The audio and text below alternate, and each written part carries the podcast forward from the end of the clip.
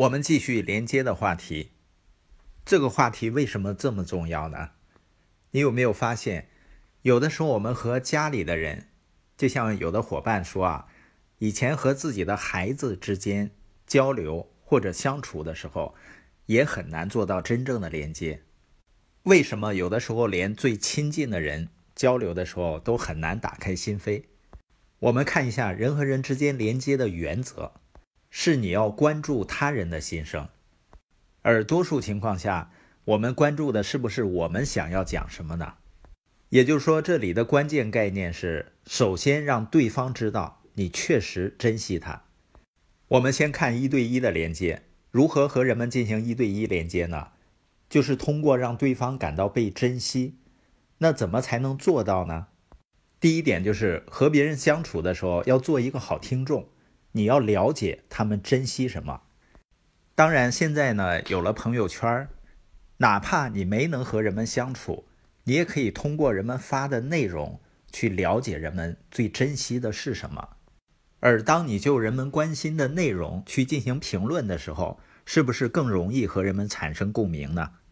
这里面还有一个技巧，不管是通过面对面还是朋友圈，当你了解人们珍惜什么以后。你要通过提问来了解他们为何珍惜这些东西。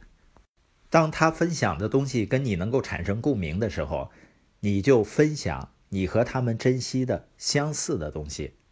那在这些共同价值观的基础上，就一定能够建立连接的。当人和人之间建立起连接了，这个交流的过程就会变得很美妙。尤其是你们产生了共同的目标和愿景的时候。这样呢，你们就能够给彼此增加价值了。另外，我们看一下怎么样在小组的情形下建立连接。如果你要让一个小组或者团队感到被珍惜，你就要邀请人们参与。首先呢，你要发现并确定每个人的优势，认可每个人的优势和潜在的贡献。所以，一个管理者或者领导者。只能看到自己贡献的时候，连接呢就无法真正建立起来了。另外呢，要让人们提出反馈意见，允许人们在自己的优势领域施展才华。那如果你是在演讲，你怎么和听众连接呢？讲话的人没有办法和听众建立连接的其中一个原因就是，他们让听众感觉到自己和自己的信息比听众的需求更重要。这样的心态会在讲话人和听众之间造成障碍。你要通过做以下事情，让听众看到他们比你更重要。第一件事情就是呢，一有机会就表现出你对他们的赞赏。